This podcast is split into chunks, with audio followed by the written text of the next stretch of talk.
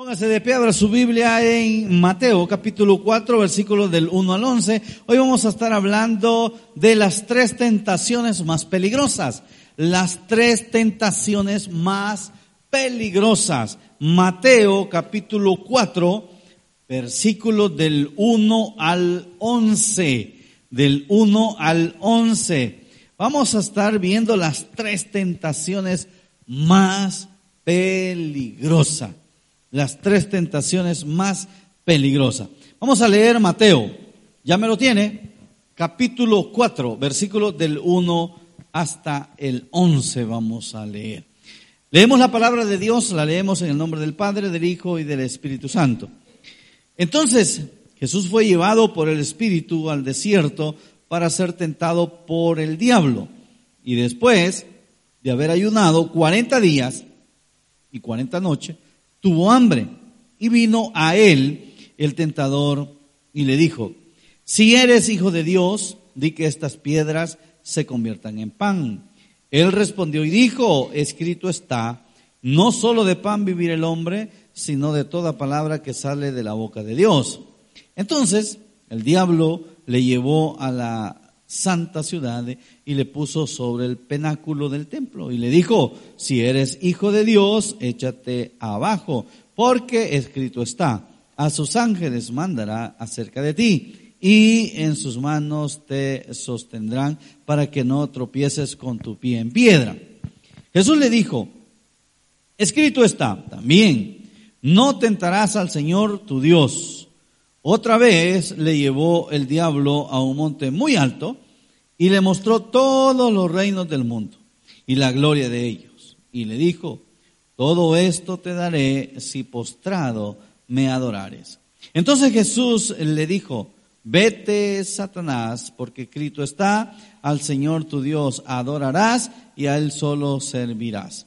El diablo entonces le dejó y aquí vinieron ángeles y le servía. Vamos a orar. Padre, háblanos a nuestras vidas. Hoy que nos has dado este privilegio de poder abrir tu santa palabra. Pedimos también que al abrir nuestra boca no sea dada palabra para dar a conocer el misterio del Evangelio. Queremos salir edificados, Señor, conocedores, Padre, y queremos, mi Dios, que nos ayudes a soportar cualquier tentación. Líbranos siempre del mal, Padre Santo, quedamos en tus manos. En el nombre de Jesús te hemos orado. Amén y amén puede sentarse.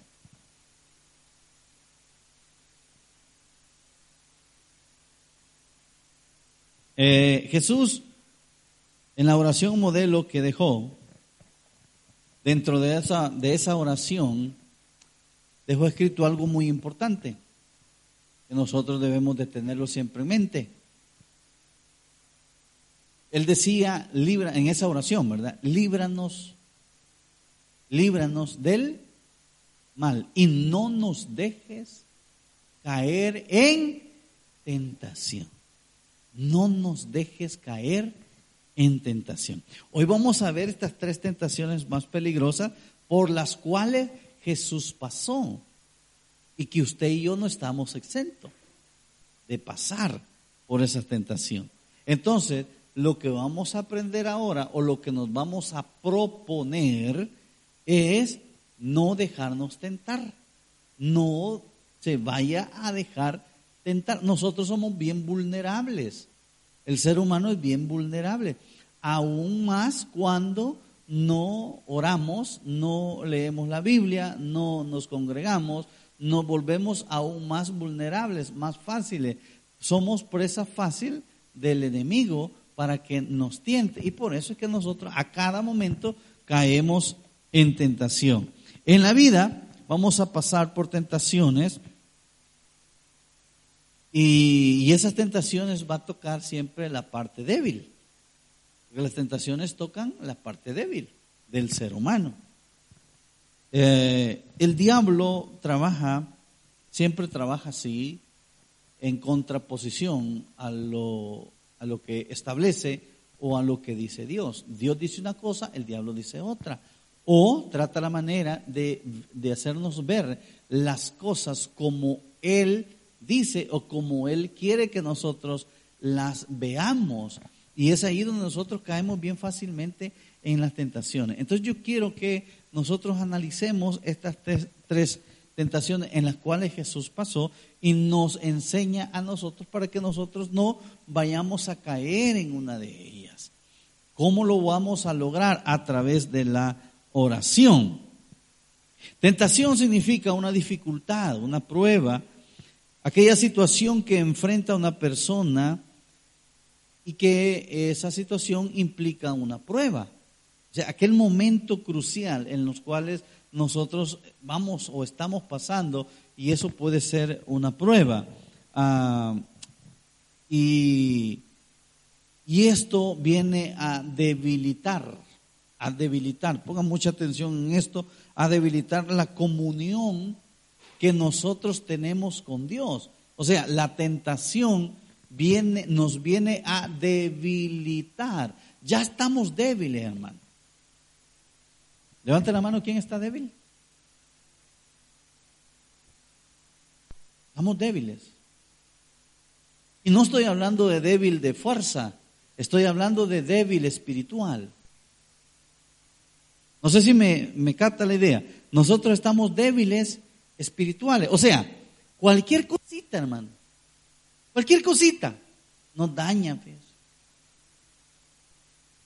Nos daña. Cualquier cosita así mínima. Nos vieron mal, nos dijeron una palabra, ah, nos insultaron, hablaron en mal. Somos, estamos tan, tan frágiles, somos tan frágiles Estamos tan débiles espiritualmente que nos dejamos caer por una cosa sencilla. Entonces, la tentación, que es una cosa más grande, nos viene a debilitar aún más en el crecimiento espiritual, en las cosas espirituales. Hay, veces que usted dice, ay, ¿para qué ir a la iglesia? ¿O no le ha pasado eso en la mente a usted? Hay que ir a la iglesia. Si de todos modos no cambio. O lo, o, lo decimos a otra persona. ¿Y para qué va a ir a la iglesia y seguir siendo el mismo?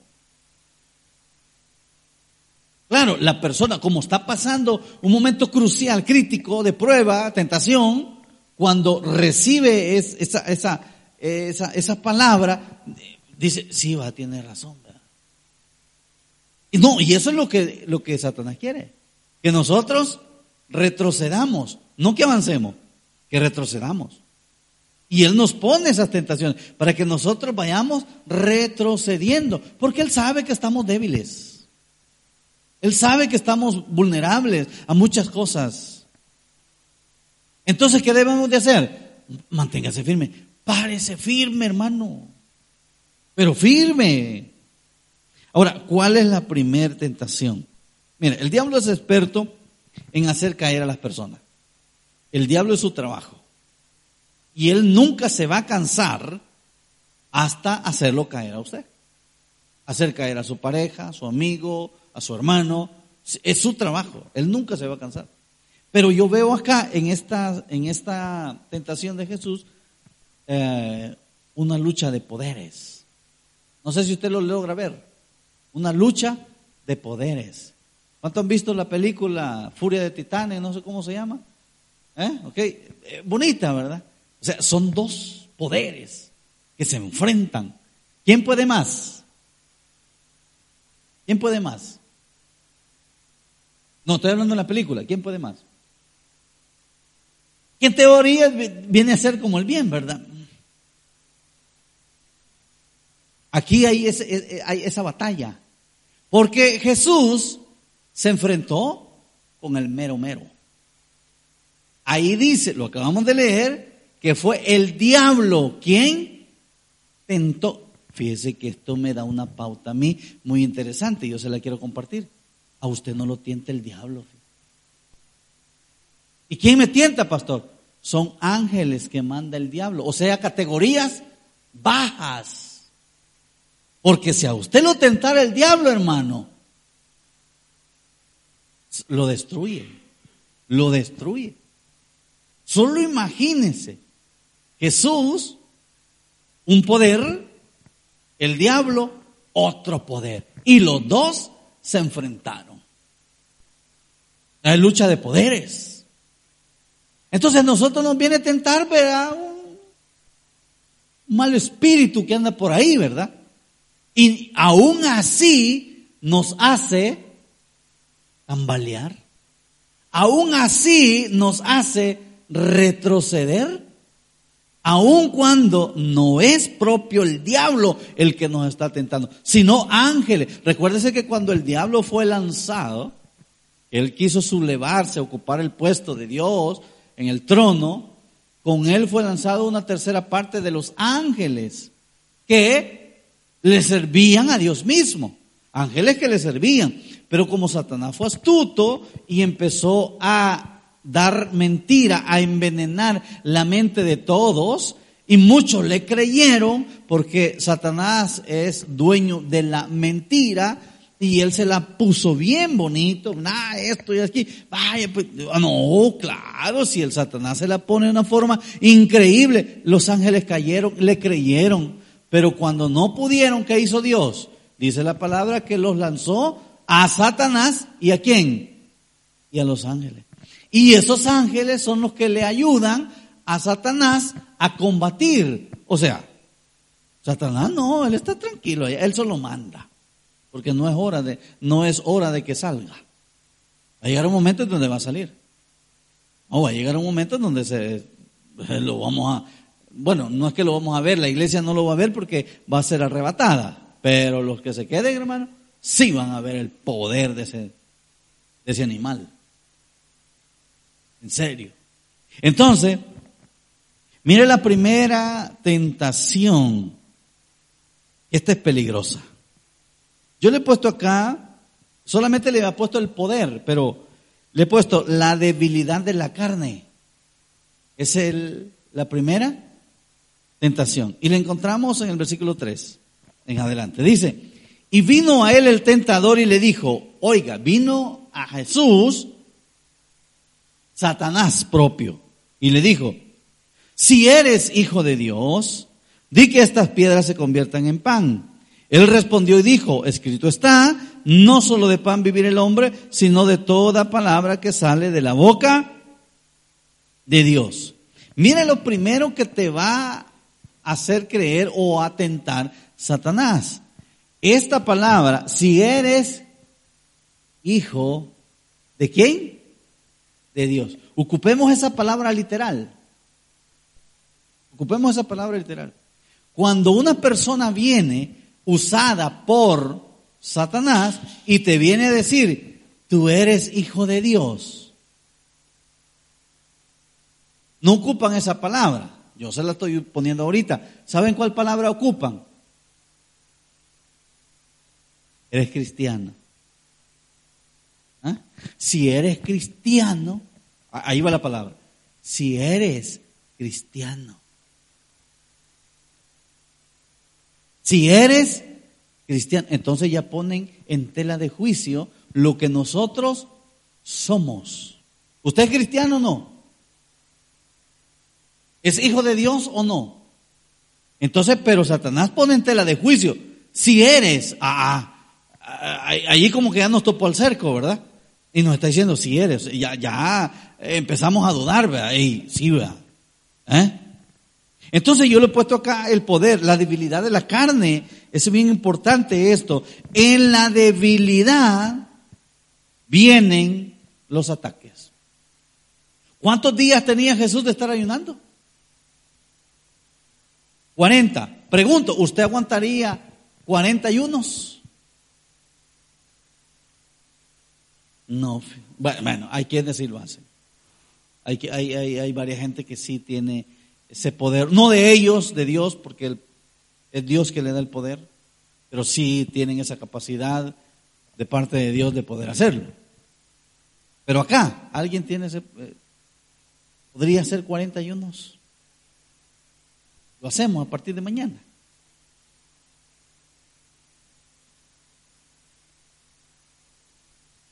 Yo me he propuesto hacer tres ayunos a la semana. Y estoy haciendo lunes, miércoles y viernes. Ya llevo dos esta semana. Ya hice el, el lunes y ahora. Hermano, fíjese que el cuerpo se debilita. Se debilita. Y vienen las tentaciones. Yo me he propuesto, eh, digámoslo así, aparte de dejar de comer, aparte de dejar de comer, yo me he propuesto no ver teléfono, solamente algo urgente. Por ejemplo, a mí me mandan retiros en WhatsApp, yo tengo que verlos porque tengo que ir a retirar mercadería. Pero solo eso. Pero, hermano, cuando yo agarro el teléfono, ¿va? ¿sabe lo primero que viene? El Facebook. Lo primero, hermano. Y, de eso tengo, estoy teniendo cuidado, hermano. Yo me lo embolso. Solamente veo, fumba, a la bolsa. Pruebe, pruebe. Y diga, este día, a mí me gustaría no usar el teléfono, pero para eso yo tendría que estar en casa, apagar el teléfono y no usarlo. No usarlo. Sería algo bonito. Pero le digo de que vienen las tentaciones. Vienen esos deseos. ¿Por qué? Porque en la debilidad vienen los ataques.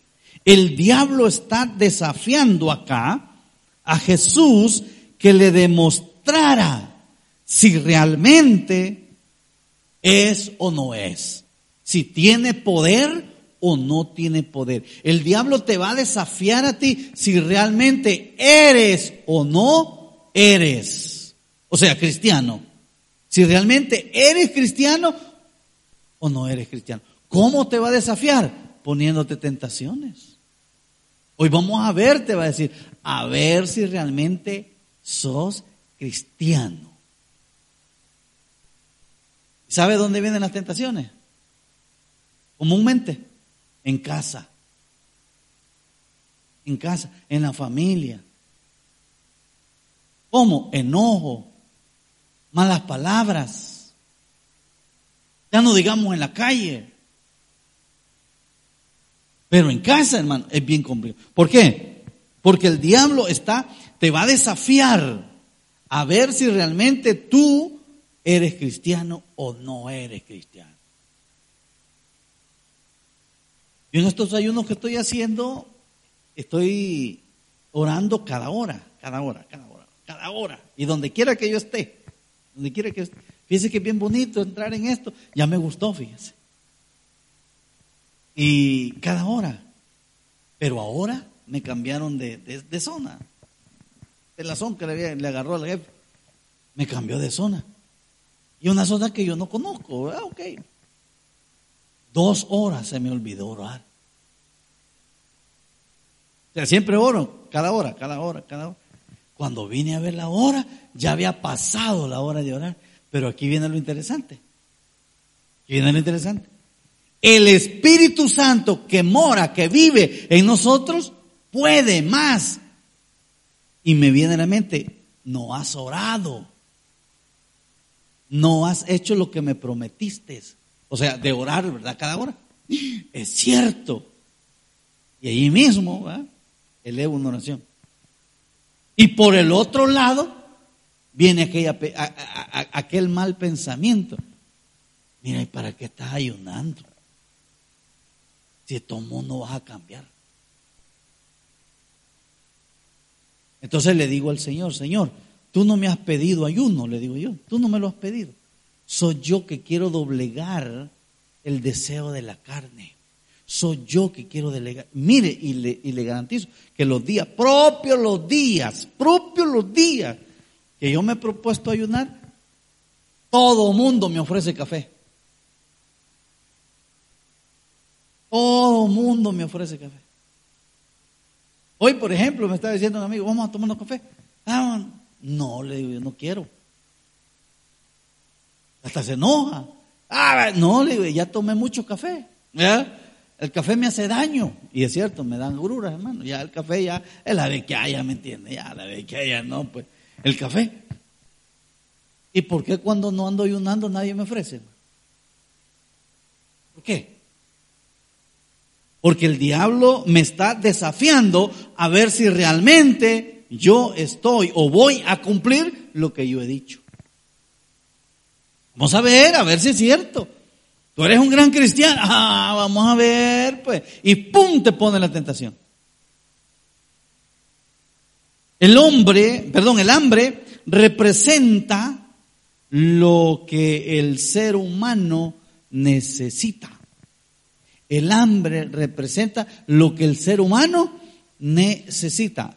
Aquí, en la parte bíblica que estamos hablando de Jesús, Jesús había ayunado 40 días. ¿Y qué viene después? Dice que Jesús le vino hambre, deseo de. El hambre representa los deseos. A Jesús le vinieron qué? Deseos de comerse, hermano, un buena platada, ¿verdad? De, ¿De qué? ¿De pasta? Bueno, al menos de pasta. No, con 40 días, hermano. Usted la pasta en blanco que a usted no le gusta, rica la va a encontrar. Esa comida que a usted no le gusta, usted dice, oh, no, eso no lo como. Ni, ni borracho como yo eso. Mm, ayune 40 días y después le voy a que me cuente. A ver si no, hermano. Rica la va a encontrar. ¿Por qué? Porque el hambre representa esos deseos que nosotros tenemos. Entonces, si eres cristiano, vas a ser tentado. Si eres cristiano, vas a ser tentado. Por favor, tome nota de esto. Si eres cristiano, vas a ser tentado. Si tú no eres cristiano, no vas a ser tentado. ¿Por qué? Porque solamente a los cristianos es que Satanás los va a tentar para ver si es cierto. Si eres cristiano, si has tomado una decisión, si has tomado la decisión correcta de seguir a Cristo o quedarte con Él. ¿Qué le dijo Satanás a Jesús? Si eres hijo de Dios, di que estas piedras se conviertan en pan. Yo solamente quiero hacer una pregunta. ¿Será que Dios tenía o no tenía el poder de convertir una piedra en pan? ¿Tenía o no tenía el poder? ¿Y no sacó agua de la roca, pues? ¿Y no mandó maná del cielo, pues? Que los vecinos cuando vieron eso, inclusive el mismo pueblo de Israel, cuando vio esas maravillas, se quedó sorprendido porque nunca jamás habían visto tal cosa. Nunca. Nunca. Y el pueblo de Israel vivió tantas, vio tantas cosas. Por ejemplo, Sodoma y Gomorra, ¿sabe cómo fue destruido? Con bolas de fuego. E, Esos son en películas, hermanos, se ven. Y en películas de ficción. No en películas reales, películas de ficción. Cuando Israel iba a, batalla, hermano, caían ¿ve? bolas de arriba. las plagas en Egipto, ¿cómo cree que surgieron? Y si vemos tanto poder, ¿usted cree que una piedra no la hubiera podido convertir, hermano? Y comérsela. Pero ahí él iba a demostrar que estaba débil y que estaba cayendo en tentación y le iba a dar el ok a quién? A Satanás. Muchos de nosotros caemos. Vamos a ver si eres cristiano, ven y después. Y nos tienta. De esa manera. ¿Y qué hacemos nosotros? Caemos bien redondito. Segunda tentación. El orgullo a la vida. el orgullo de la vida. Yo aquí le había puesto la gloria. Y eso lo encontramos en el versículo 5. Entonces el diablo le llevó a la santa ciudad y le puso sobre el pináculo del templo y le dijo, si eres hijo de Dios. Fíjese la palabra que está, o la frase que está ocupando siempre Satanás. Si eres cristiano. Si eres cristiano. Si eres hijo de Dios, échate abajo porque escrito está a sus ángeles mandarás acerca de ti y en sus manos eh, te sostendrá para que no tropieces con tu pie en piedra. El diablo te quiere subir a lo más alto. El diablo lo que quiere es subirte a lo más alto, pero esto es peligroso. ¿Por qué, hermano? Porque en lo alto habita solamente Dios. Hubieron unas personas que empezaron a tener conocimiento y empezaron a construir una torre. A esa torre se le llamó la torre de Babel. Y ellos empezaron a construir y a construir, porque ellos querían llegar a dónde? A lo más alto. Y repito, allá en lo alto solamente está Dios. Y el trono, Dios nunca lo va a compartir con nadie.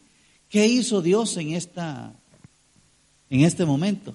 Confundió, dice, la lengua, la mente de los Estaban ahí trabajando y no se entendieron entre ellos.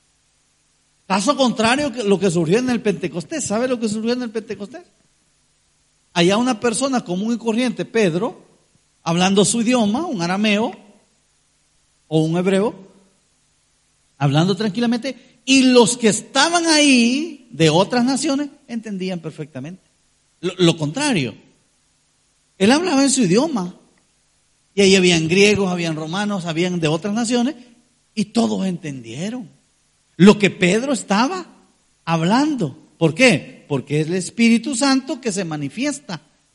Y allá, ¿qué pasó? Allá Dios turbó la mente de las personas para que ya no siguieran creyéndose los que sabían más y más y más. Tengamos cuidado con el poder. ¿Por qué? Porque el poder, hermano, es peligroso. La gloria aún más peligrosa. Y esto es bien delicado. El diablo te ofrece prestigio. ¿Y a quién no le gusta prestigio, hermano? ¿A quién no le gusta?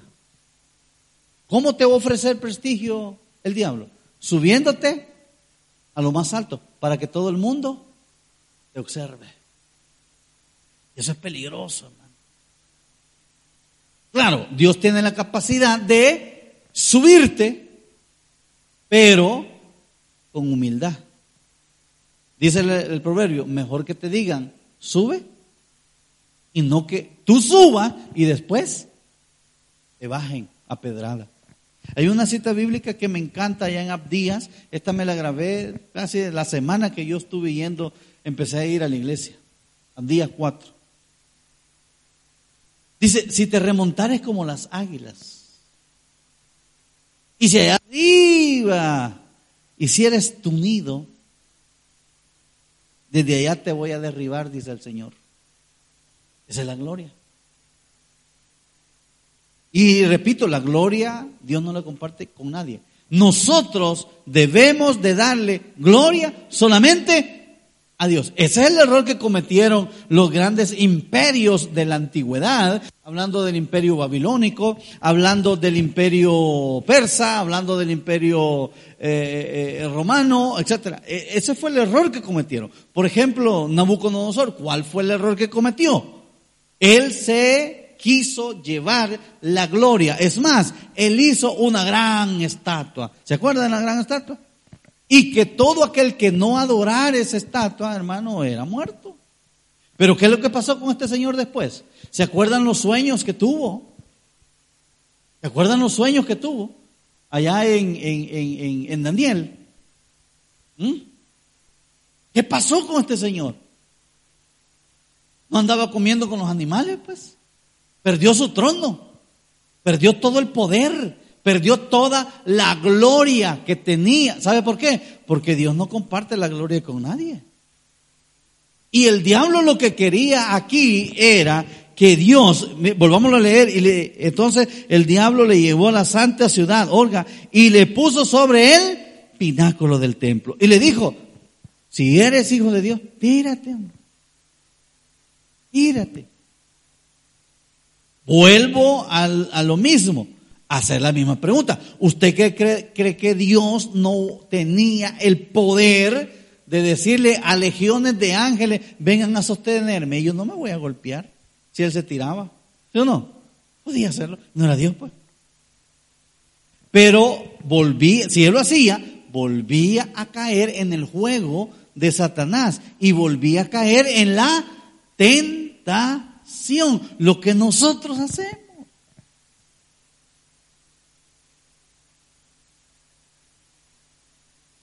Si a ti viniera una persona ahí y le preguntara, preguntara a todos, ¿quién quiere dos millones de euros? ¿Quién diría yo? Yo sería el primero. Pero eso no, no estaría mal. Lo malo es después, lo que viene después. Porque eh, eh, Dios, eh, Satanás ocupa nomás esa tentación, pero después viene una serie de cosas me alejo de Dios, blasfemo en contra de Dios, hago mi vida como yo quiero, en tanto tengo plata, en tanto yo puedo vivir, yo no necesito de nadie. Y empezamos ya a, llevarnos la gloria a nosotros. ¿Cierto o no? Eso es lo malo. Ahora, la pregunta que yo me estaba haciendo acá. ¿Y sabe que Satanás tenía todo el poder? que le estaba diciendo aquí a, Dios, a Jesús.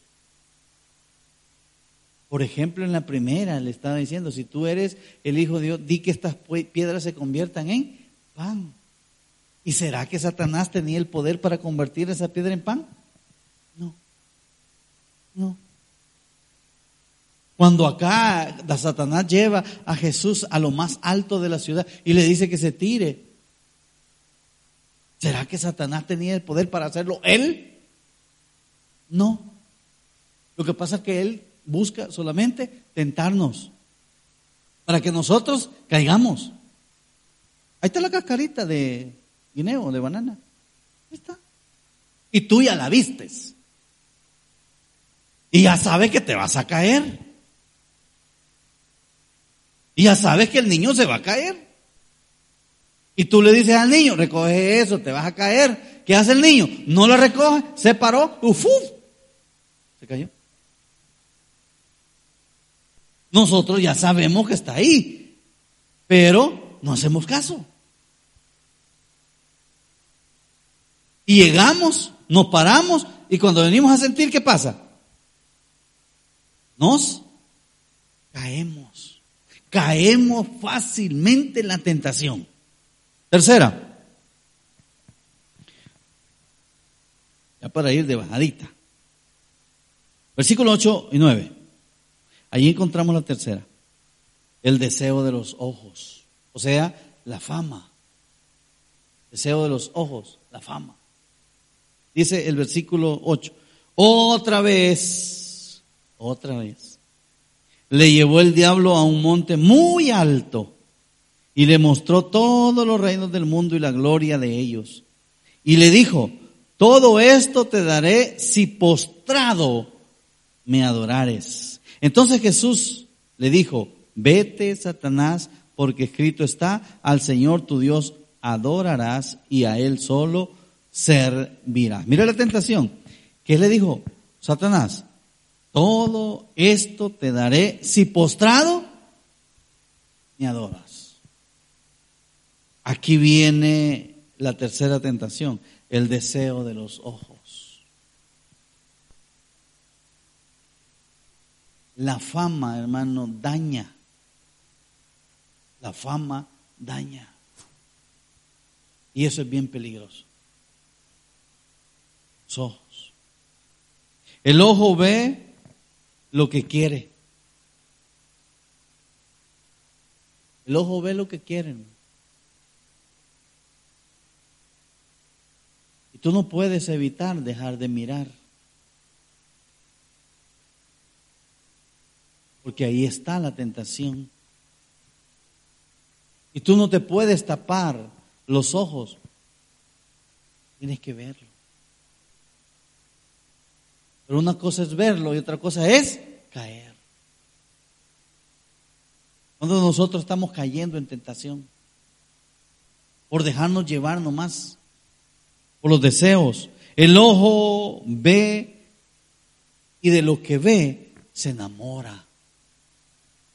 De lo que ve se enamora. Caemos en qué? En la tentación. Vino un señor hace poco a...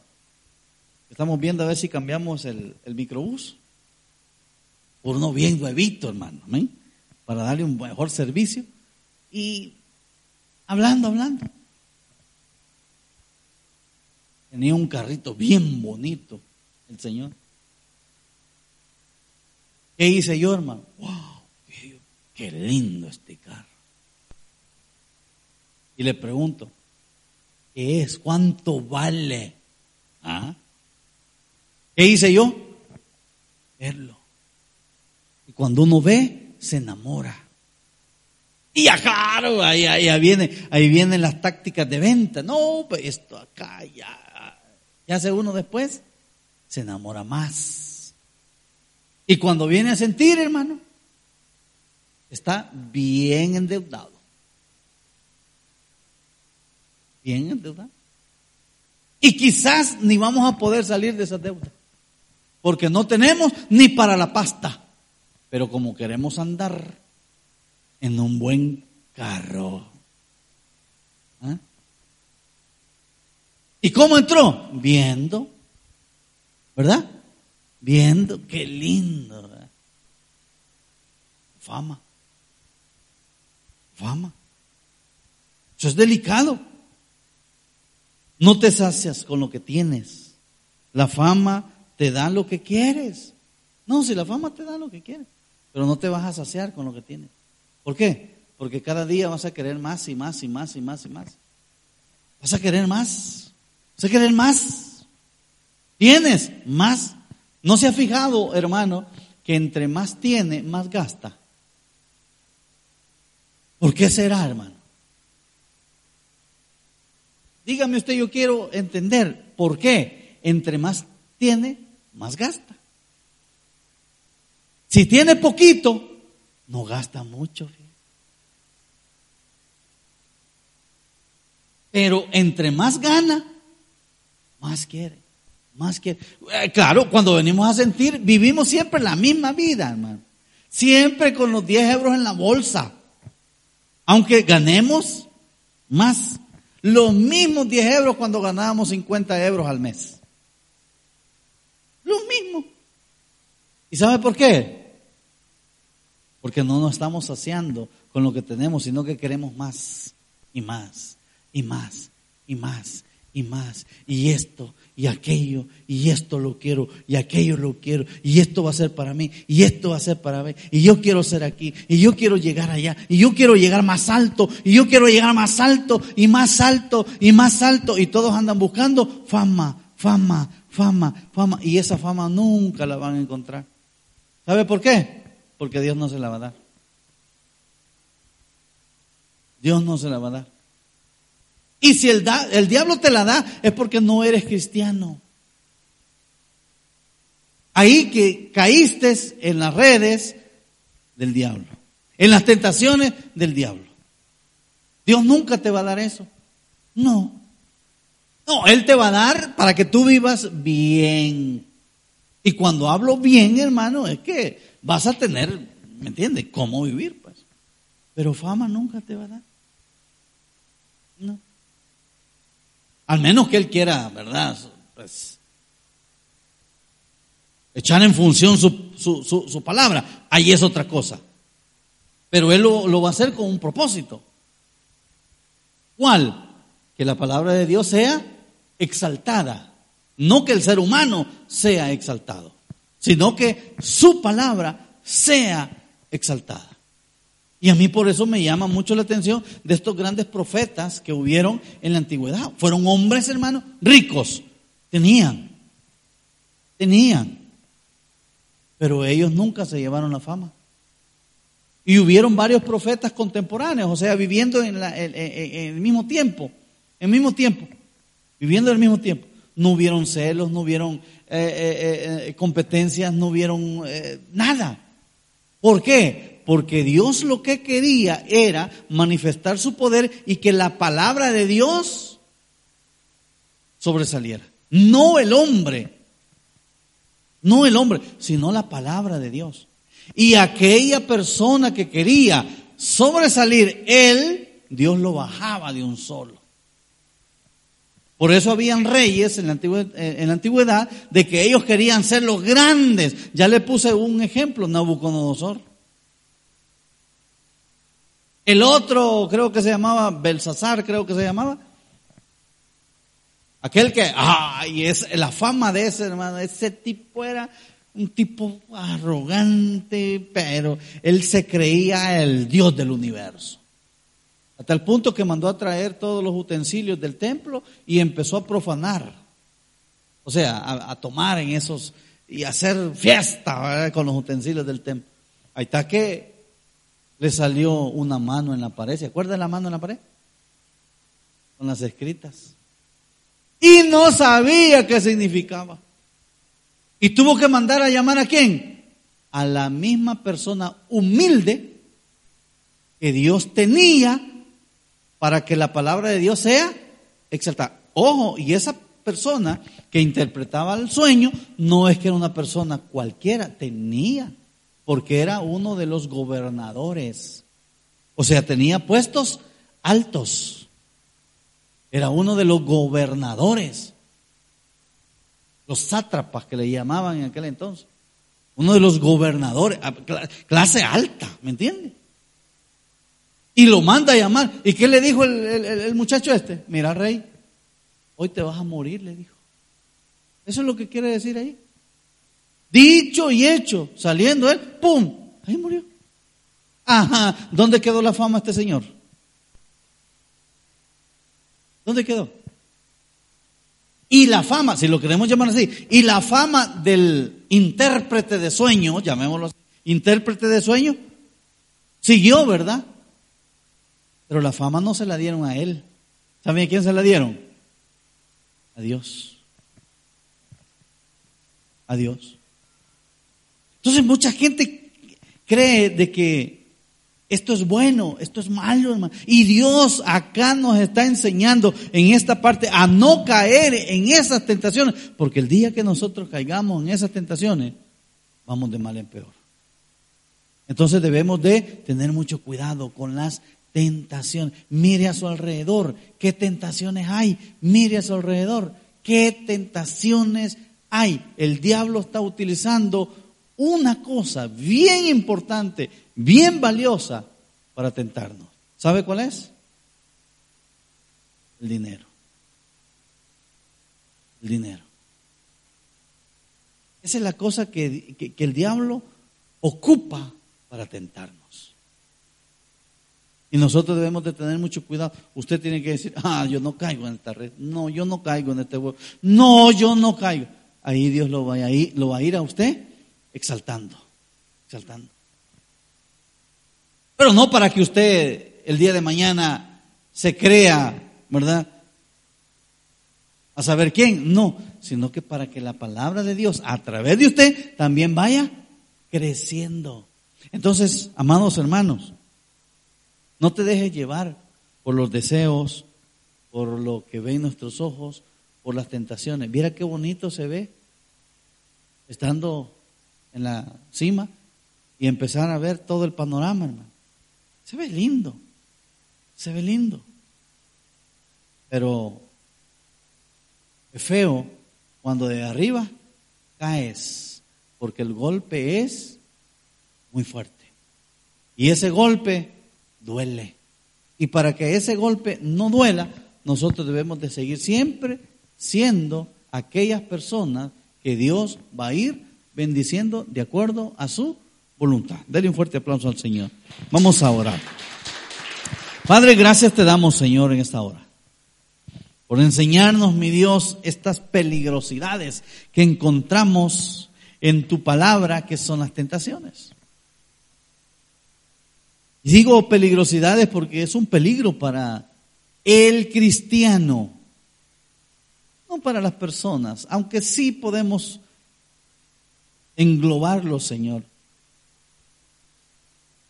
Es peligro para todos, pero la gente del mundo, como no sabe de esto, pues no logra discernir, entender todo este tipo de cosas. En cambio nosotros, que nos llamamos cristianos, que nos llamamos hijos de Dios, nos llamamos hijos de Dios, entonces sabemos y entendemos estas peligrosidades que existen en estas tentaciones. Padre,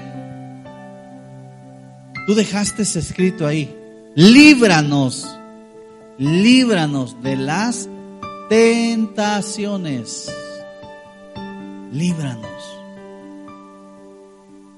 Y es a Jesús que le vamos a pedir que nos libre, porque Él ya pasó por esa etapa, porque Él ya vivió ese momento y Él supo salir adelante y no caer en tentación.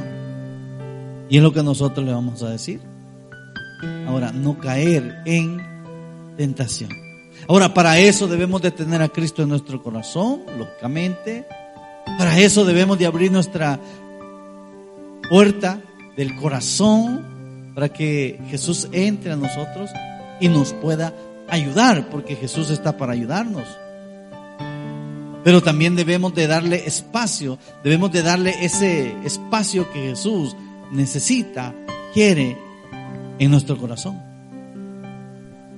Entonces, si usted está sin Cristo, yo le hago una atenta invitación, usted que nos está sintonizando, de poder recibir a Cristo en su corazón como Salvador de su vida. Repita conmigo esta oración y diga, Señor Jesús, yo te quiero recibir ahora como mi único y suficiente Salvador personal. Creo que eres Dios, que moriste en la cruz por mis pecados y que resucitaste al tercer día. Me arrepiento, soy pecador, perdóname Señor. Gracias doy al Padre por enviar al Hijo a morir en mi lugar. Gracias Jesús por salvar mi alma.